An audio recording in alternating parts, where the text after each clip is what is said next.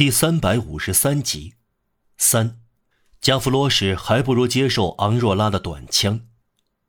有人用于世路寡妇的黑色长披巾盖上马波夫老爹，六个人用枪搭成一副担架，将尸体放上去，脱掉帽子，缓慢而庄严地把尸体抬到楼下大厅的大桌子上。这些人全神贯注做着这件庄严而神圣的事，把他们的危险处境置诸脑后。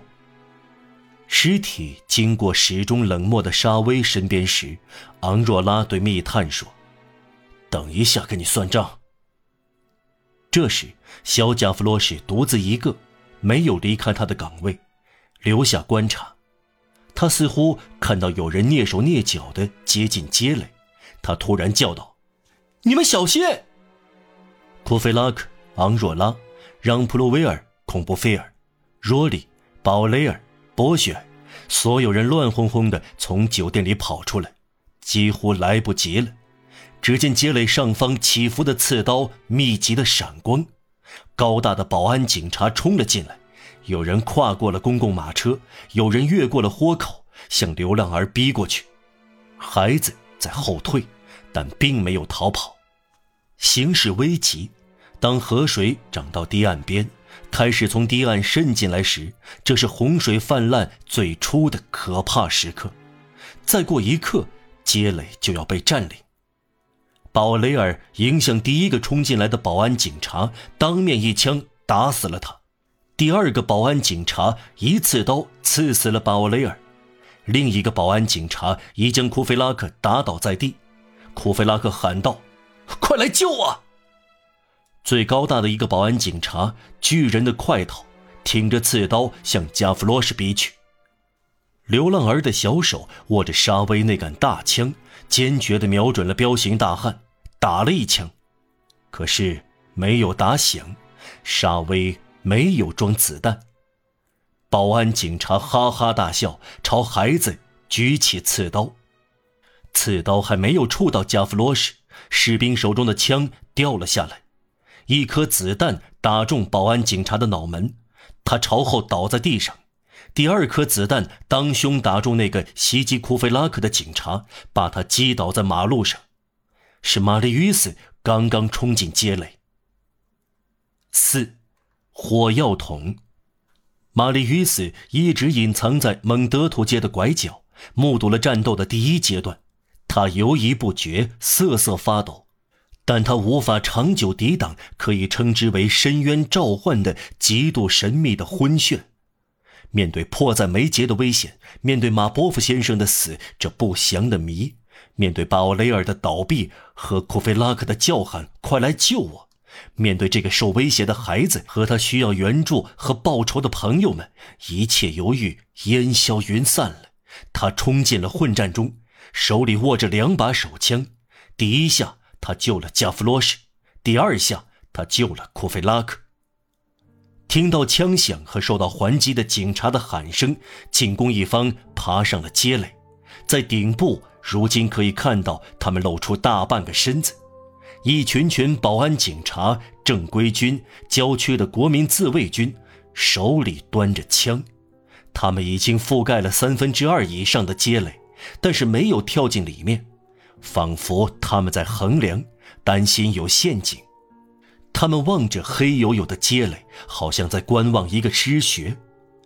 火把的光只照亮刺刀、雨林帽、不安而愤怒的上半边脸。马吕伊斯没有武器了，他丢掉了两支空枪，但他看到楼下大厅门边的火药桶，他正半转过身朝这边看去，一个士兵在瞄准他。正当士兵对准马吕伊斯时，一只手放在枪口上，把枪堵住了。冲过去的人是个穿灯芯绒裤的年轻工人，枪打响了，穿透了他的手，也许还打中身体。因为工人倒下了，但子弹没有打中玛丽·与斯。这一切发生在缭绕的烟雾中，看不清楚。玛丽·与斯走进楼下大厅，看不真切，但他隐约看到枪管对准自己，这只手堵住枪口，也听到枪响。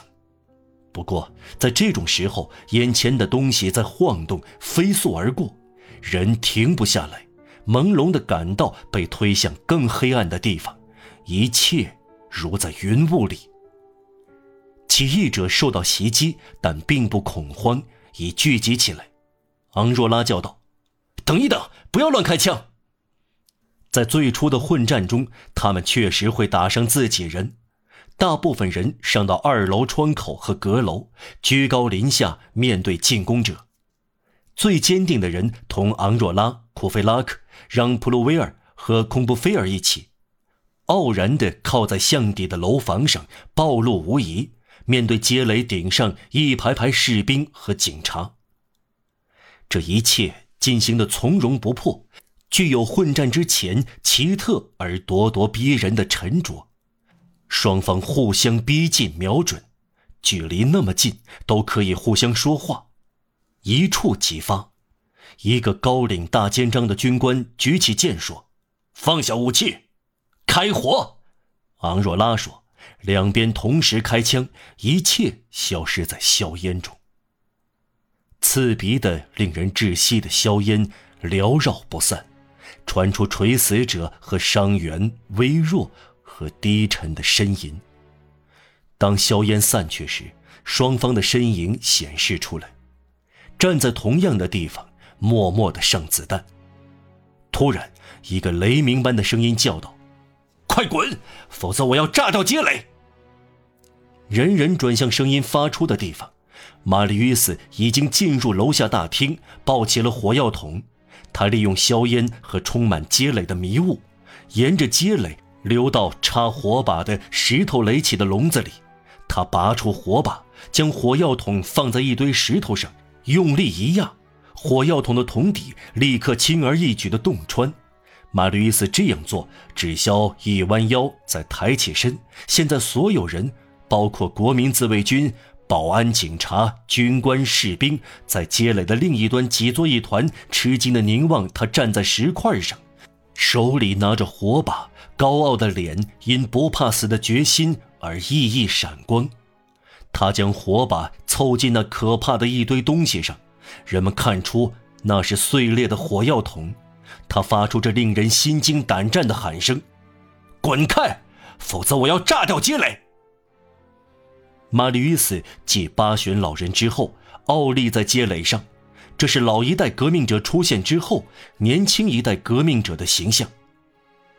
炸掉街垒，一个中士说：“你也会同归于尽。”马吕斯回答：“我也同归于尽。”他把火把凑近火药桶，但街垒已经没有人了。进攻者丢下死伤的人，争先恐后、乱七八糟地涌向街道尽头，重新消失在黑暗中。他们仓皇逃命，街垒解围了。